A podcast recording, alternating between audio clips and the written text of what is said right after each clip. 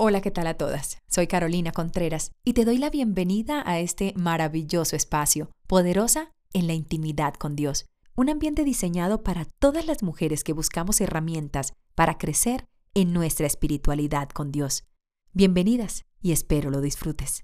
Bueno, a mí me han escrito mucho y me preguntan, Caro, yo siempre veo que tú usas falda, Caro, yo veo que tú no usas pantalones, Caro, ¿tú qué opinas del pantalón? La verdad que este es un tema bastante álgido porque mucha gente quisiera no tocarlo o simple y llanamente quedarse con la respuesta que el pantalón es pecado y punto, pero yo pienso que nosotros debemos tener clarísimo por qué hacemos las cosas.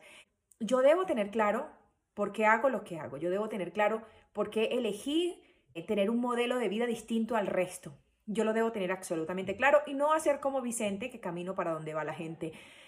Esto no es un tema cultural, en mi caso, que soy contracultura, no practico navidades, fin de años, Halloween, eh, amor y amistad, eh, celebro cumpleaños, punto. Y celebro cumpleaños y aniversario de bodas. Paré de contar. Sé que estoy en una sociedad, respeto las posturas de los demás absolutamente. Tengo amigas de todas las índoles, eh, tengo amigas cristianas, católicas, apostólicas, romanas, judías, de todas las que quieran. Respeto las posturas de los demás. Sé que la palabra es por medio de revelación. Sé que la palabra es personal. Sé que la salvación es personal e intransferible. Entonces esto hace y me permite que tenga y hable abiertamente y tranquilamente y eh, me relacione con todo el mundo, pero tengo clarísimo en quién he creído y tengo clarísimo mi vida y la vida que quiero para mis hijas y para mi familia, porque mi casa y yo serviremos a Jehová. Entonces, pero esto no significa que yo me tenga que entrometer en la vida de los demás. Simple y llanamente, hoy en día se usan estas redes sociales para poder comentar y hablar de lo que pensamos al respecto.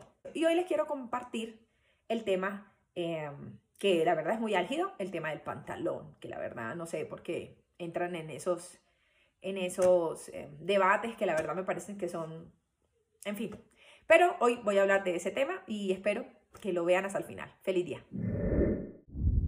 Tomé la decisión, por medio de la palabra de vida, que es la Biblia, de tener un estilo de vida. ¿Por qué? Porque si Jesucristo murió por mí en la cruz del Calvario, pues ya Él lo hizo todo, así que a mí solamente me queda es caminar como Él quiere que yo camine para mi beneficio.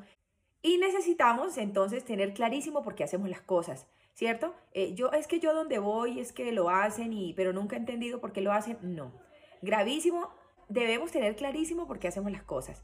Con el tema del pantalón, hay mucha gente que se queda patinando en este tema de una manera terrible. Es más, em, increpa a los demás y es un tema que tú no tienes que estar peleando con nadie. Yo pienso que cuando tú tomas una decisión en la vida y tú dices, yo voy a caminar por aquí, eh, voy a llenarme del Señor y he creído en esta palabra, sencillamente usted cree y usted camina sobre esa palabra.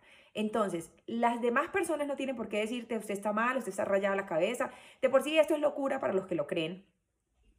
Yo siempre he sido muy objetiva en esto, a mí no me gusta estar discutiendo la palabra, no lo hago, no me interesa discutirla, simple y llanamente hablo con mi testimonio de vida, hablo con mi vida, el ejemplo es lo mejor, el ejemplo arrastra, eh, no podemos estar diciendo una cosa y hacer otra, debemos caminar conforme a lo que estamos hablando, ¿correcto? Entonces, con respecto a esto del tema del vestir de la mujer, de que si el pantalón es o no es pecado, eh, muchos dirán, pues, siglo XXI, ¿cómo así que el pantalón es pecado? En sí la prenda no tiene ningún problema. El pantalón no es pecado como tal. La palabra del Señor no dice el pantalón es pecado si lo usas. No, el Señor dice en su palabra que ni el hombre usará ropa de mujer ni la mujer ropa de hombre. Punto. Es así de sencillo. ¿Qué pasa con el pantalón? Hablemos específicamente de esta prenda que se tiende a tener muchísimo, muchísimas controversias con respecto a ella.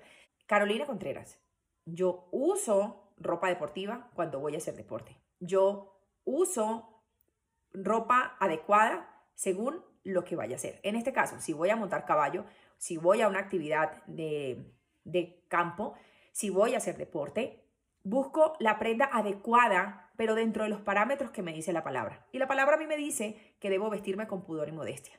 Asimismo, si uso el vestido. Si yo uso el vestido, debe ser con pudor y modestia. Yo no puedo embutirme en un vestido como un salchichón porque no tiene ningún sentido. Yo no puedo decir que es que el vestido, puedo usar el vestido como yo quiera, sin importar cómo estoy mostrando mi cuerpo, ¿correcto? Entonces, em, cuando nosotros empezamos a profundizar en la palabra, y la palabra es sencilla, los que la hacemos complicada somos nosotros. Eh, hacía una pregunta anteriormente donde decía, ¿es importante y es necesario sentirse hermosas, bellísimas, sin mostrar piel? Sí, me contestaron sí. yo me puedo sentir bella, hermosa, atractiva sin mostrar piel. Y es real. Lo que pasa es que hoy en día nos están bombardeando con un consumo a diario en que tienes que mostrar piel para sentirte bella, hermosa, para sentirme seductora, para de pronto, si no tengo pareja, de pronto sentirme atractiva por los demás. Y primero que todo tienes que concentrarte en ti. Qué tan bella tú te sientes para poder reflejar eso. Pero qué me pongo es muy importante cuando yo empiezo a caminar bajo los parámetros de la palabra. Entonces, volviendo al tema del pantalón. ¿Por qué no usar pantalón? Pero ¿cuál es el problema, Caro? ¿Pero por qué no lo usas diario? ¿Por qué siempre en falda? ¿Por qué siempre estás en vestido? ¿Pero por qué no? ¿Qué tiene de malo el pantalón? Explícame. El pantalón no es el pecado. El problema de usar el pantalón, que si el que lo quiera usar, perfecto, llévelo como quiera. El problema del pantalón es que te marca tus partes íntimas. Te marca tu derrier, te marca tu zona vaginal y eso hace que allá afuera hay mucha concupiscencia y yo no sé la concupiscencia del otro. Entonces hay una canción que salió muy de moda y dice que la culpa no era mía ni cómo estaba ni cómo vestía, que la culpa no era mía ni cómo estaba ni cómo vestía, el violador eres tú. Entonces aquí lo que está invitando a todas las mujeres es que vístanse como quieran, ustedes tienen el derecho a salir como quieran y nadie tiene derecho a tocarles un pelo y es real. Tú tienes derecho a vestirte como tú quieras, tú tienes derecho a salir como tú quieras y nadie tiene derecho a tocarte un pelo. Pero hay una realidad que no podemos desconocer. Y es que allá afuera, muchos hombres y mujeres, porque aquí el violador eres tú, el violador puede ser cualquiera y puede ser un familiar, puede ser la persona más cercana que tengas y la persona que te puede morbosear puede ser la más cercana que tienes. Aquí el tema es que cuando entendemos que yo soy el cuerpo de Cristo, yo debo cuidar mi cuerpo, desde la manera en cómo se ve y que el otro no la vaya a morbosear. Entonces, es por eso la importancia de sabernos vestir como mujeres. Entonces sale este lema y esta canción feminista donde que la culpa no era mía ni cómo estaba ni cómo vestía. No, obviamente la culpa no es cómo te vistas. El problema no es la tuya, el problema es el otro, el problema es la concupiscencia de la otra persona. El problema es que tú te pones y te vistes de una manera seductora y lo que estás atrayendo es la concupiscencia de aquella persona que te ve y, te empieza a morbosear completamente tu cuerpo. Entonces, cuando nosotros entendemos esta parte de la palabra del Señor, que lo que el único que está buscando Dios es cuidarnos y protegernos, por eso nos enseña cómo vestirnos y no solamente a las mujeres, a los hombres también. Para hombres y mujeres, vestirnos de la manera correcta para nuestro cuerpo, que es nuestro templo. Cuando tú empiezas a entender que mi cuerpo es mío y es templo del Señor y que solamente cuando estoy eh, soltera, pues me pertenece a mí y al Señor y cuando estoy casada, pues mío y de mi esposo. Pero debo saber que debo caminar de una manera correcta basado en la palabra. Entonces a veces nos enredamos en trivialidades en que, eh, ay, pero mira, ella se pone esto, ella se puede... Cada uno se viste según la cercanía y la intimidad que tenga con Dios. Si usted empieza a tener una intimidad con Dios, va a entender que es que tu cuerpo no debe ponerse como carne para el ojo del otro. La concupiscencia está allá afuera y de la puerta para afuera hay mil cosas. Entonces, no es mi problema, es el problema del otro. Pero no quiere decir que porque sea el problema del otro yo me tengo que desentender. Por el contrario, tengo que protegerme. Entonces yo me he visto de la manera correcta para protegerme ante tanta concupiscencia que hay allá afuera. No podemos negar que el sexo masculino es visual. No lo podemos negar, aunque hoy en día las mujeres también somos muy visuales. En la manera de pensar del hombre, el hombre es muy visual y la mujer es muy auditiva.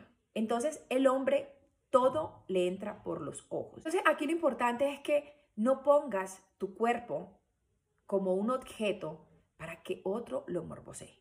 Es la importancia de no usar ropas que marquen nuestras partes íntimas. Aquí el tema es no te expongas, viste de la manera correcta, en que te sientas tranquila, en que puedas sentirte tú, pero que te sientas bella, hermosa, pero que sobre todo cuides tu templo, que es tu cuerpo. Y tratemos de cuidarnos y cuidar a los demás. A veces eh, esto no se trata que es que, ay, es que qué legalismo, ay, no, esto se trata de protegerme, de cuidarme, de que yo tengo una importancia muy grande con mi cuerpo y debo cuidarlo y protegerlo. Es la invitación que hoy les quiero hacer y hoy les quería compartir esto porque me lo han preguntado muchísimo. Me gustaría ir conversándolos, ir comentándolos, porque me parece que a veces eh, convertimos esto de ser cristianas o de ser hijas de Dios en una cosa completamente complicada. Es que si usted se pone, es que si usted se quita. El tema aquí es que no miremos tanto afuera, no miremos tanto qué hace el otro, preocúpate tú cómo estás tú y qué estás haciendo tú. A veces nos preocupa mucho el otro, cómo camina, cómo hace. Pues si a usted le parece que esa persona no está caminando de la manera correcta, pues anule esa relación, no le sirve.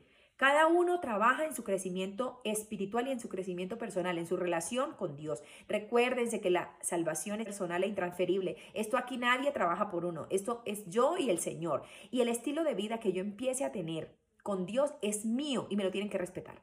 Nadie tiene por qué decir, ay, pero usted por qué hace esto, ay, usted por qué se pone, ay, usted por qué se quitó, usted por qué no ha vuelto a ponerse de tal manera, ay, tan bonita que te veías con esos pantalones y por qué no te los volviste a poner. Es mi problema, es mi relación con Dios. Hoy en día es tan fácil el que mostrar es mucho mejor, el mostrar piel o el apretarme, el ceñirme. Entre más me ciña, entonces más bonita. Debemos empezar a caminar bajo la luz de la palabra, pero concentrémonos en nuestra vida, en nosotras no estar pensando en el otro. Pero debemos tener claro por qué hacemos los cambios que hacemos en nuestra vida para agradar al Señor y bajo la luz de la palabra. Porque el día que otro te llegue con otra teoría o otro te llegue con un argumento, pues fácilmente vas a decir, no, yo estaba equivocado, yo estaba haciendo lo que no tenía que hacer. Debemos estar parados y cimentados sobre lo que realmente hemos creído y sobre el argumento que tenemos bíblicamente, que el Señor nos ha regalado, que somos el templo de Cristo. Esto es inamovible. Somos el templo de Cristo. Esto definitivamente es la última palabra. Somos el templo de Cristo y como tal debemos cuidarlo en nuestra apariencia física, en nuestra manera de vestir. Preocupémonos en crecer cada uno de nosotros. Y cuando el Señor empieza a poner esa semilla en ti, en cómo debes caminar, hazlo. Punto. No tienes que estar diciéndole a los demás ni preguntándole, ¿será que lo hago? ¿Será que no lo hago? Eres tú y el Señor. Por eso esto es personal e intransferible. Así que la invitación que yo te hago en este día es que fundamentate en la palabra, lee las escrituras y el Señor tranquilamente te va a decir qué hacer y qué no hacer. Pero llénate en tu vida espiritual caminando de la mano de Él. A veces escuchamos tantas cosas y no leemos lo que debemos leer. A veces estamos escuchando las voces que no debemos escuchar. Debemos fundamentarnos en la escritura. Es el libro, la Biblia, el libro más influyente del planeta. Pero a veces tenemos la teoría, pero nos cuesta mucho la práctica. Así que aquí el trabajo es la práctica. La teoría está escrita hace miles y miles y millones de años. Es importante que hoy pongas esa teoría en práctica en tu vida. Es la invitación que hoy les quiero decir, les quiero contar. Eh, leo los comentarios. Un abrazo gigante para todas. Bendiciones. No olvides visitarnos en nuestras diferentes redes sociales. Gracias por hacer parte de este maravilloso ambiente espiritual. Hola, ¿qué tal a todas? Soy Carolina Contreras y te doy la bienvenida a este maravilloso espacio, poderosa en la intimidad con Dios. Un ambiente diseñado para todas las mujeres que buscamos herramientas para crecer en nuestra espiritualidad con Dios. Bienvenidas y espero lo disfrutes. Hoy quiero compartirles em, un poco acerca de un versículo que en lo personal creería que puede levantar mucha ampolla. A mí me costó muchísimo este versículo le soy honesta. Es más, lo leía muchas veces y decía, ¿en serio está escrito? ¿En serio es real? ¿Debemos cumplirlo? Cada vez que lo leía para mí fue eh, muy conflictivo, por decirlo así, entre el versículo y yo. Hay muchos versículos en la palabra que debemos estar muy preparados para leerlos, entenderlos, disfrutarlos y practicarlos.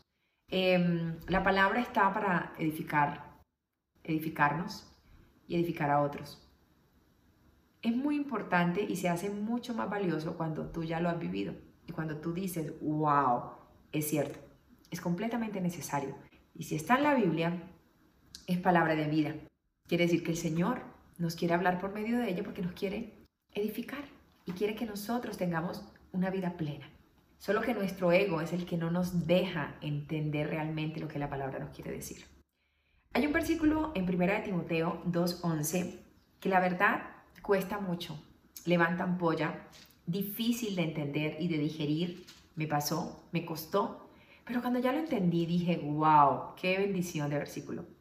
Y no sé si te habrá pasado a ti, a mí en lo personal me pasó y mucho. Y es, es pesadito. Hay unas versiones que lo hacen ver un poco más tranquilo y más suave, pero la Reina Valera le pone su toque muy picante y muy como que, ¿what? ¿En serio? Y sí, en serio. Primera de Timoteo 2. Le voy a leer solamente el versículo 11 porque si es difícil digerir el 11, de ahí para abajo va a ser mucho más difícil digerir el resto. Entonces empieza por versículos para que empieces a entenderlos y digerirlos en tu vida. Y es muy importante que los tengamos presentes. Así que aquí va. Primera de Timoteo 2.11 dice en la Reina Valera, la mujer aprenda en silencio con toda sujeción. Sí, a mujeres, hola, ¿cómo están? Aprendamos en silencio con toda sujeción. ¿En serio? ¿Cómo así? ¿Las mujeres nos tenemos que callar todo? ¿No tenemos derecho a decir lo que queremos, lo que no queremos? ¿No tenemos derecho a decir las cosas? Sí, tenemos todo el derecho del mundo de decir lo que nos parece y lo que no nos parece. Resulta que cuando el Señor nos habla en esta palabra, diciéndonos que la mujer aprende en silencio, es muy difícil para nosotras como mujeres apreciar el silencio. El silencio nos cuesta. Y nos cuesta mucho más a nosotras que a los hombres. Los hombres tienen un diseño completamente diferente al de nosotros, así que somos completamente distintos, hombres y mujeres. Los hombres desde lo físico, desde lo visual, desde lo mental, desde la manera de percibir la vida, es tan diferente a nosotras como mujeres, desde lo físico, desde lo cognitivo, desde lo mental, desde lo emocional, somos completamente diferentes. Y el silencio es una de las cosas que nos cuestan muchísimo en nuestra vida y debemos empezar a entenderlo. Hay mucho ruido allá afuera y hay mucho ruido aquí adentro. Yo no sé si es que ya me cogieron los 60, 70, 80, no sé. Amo el silencio, amo los lugares retirados, los lugares solos. Tanta bulla me perturba. Seguramente en algún momento de mi vida fue fantástico, pero hoy amo el silencio.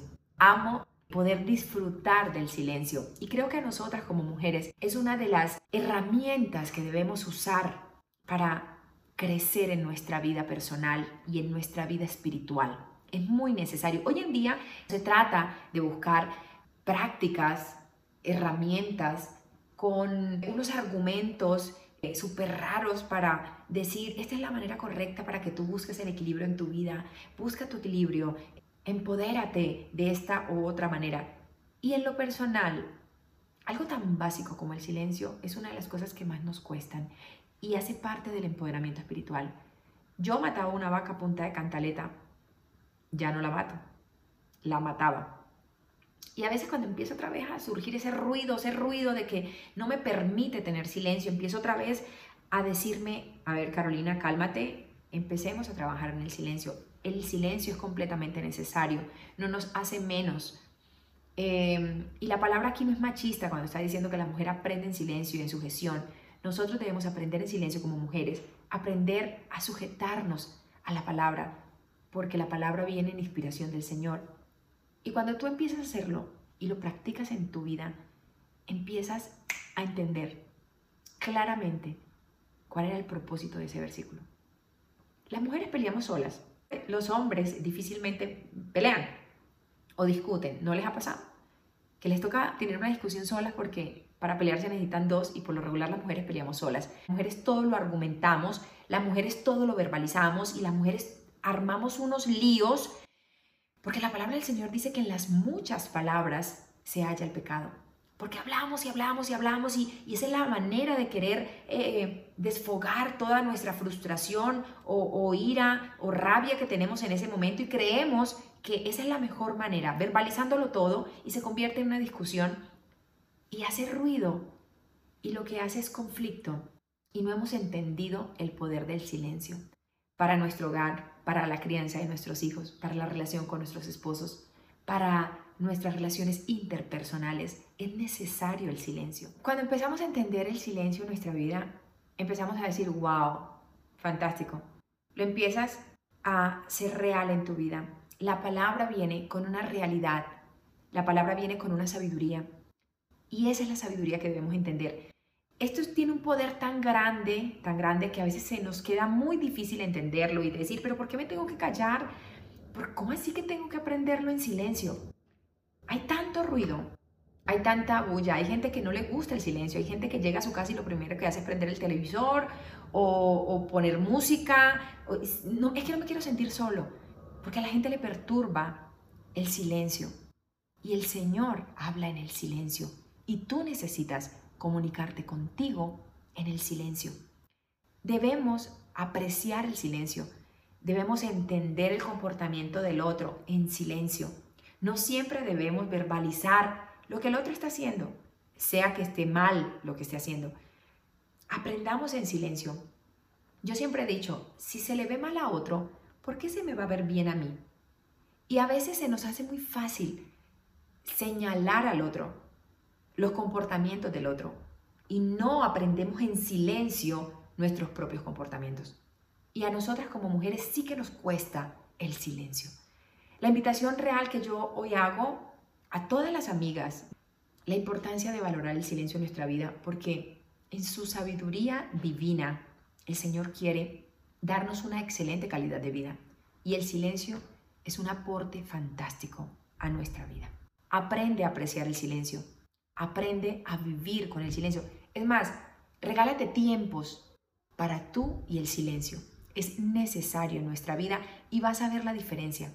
Vas a empezar a ser más prudente, a reducir, a reducir tu verbalización y vas a ser mucho más acertada en lo que digas, mucho más acertada en los comentarios o en los aportes que quieras hacer cada vez que hables Así que disfrutemos del silencio, apreciémoslo de una manera real y profunda en nuestra vida y vamos a ver los cambios.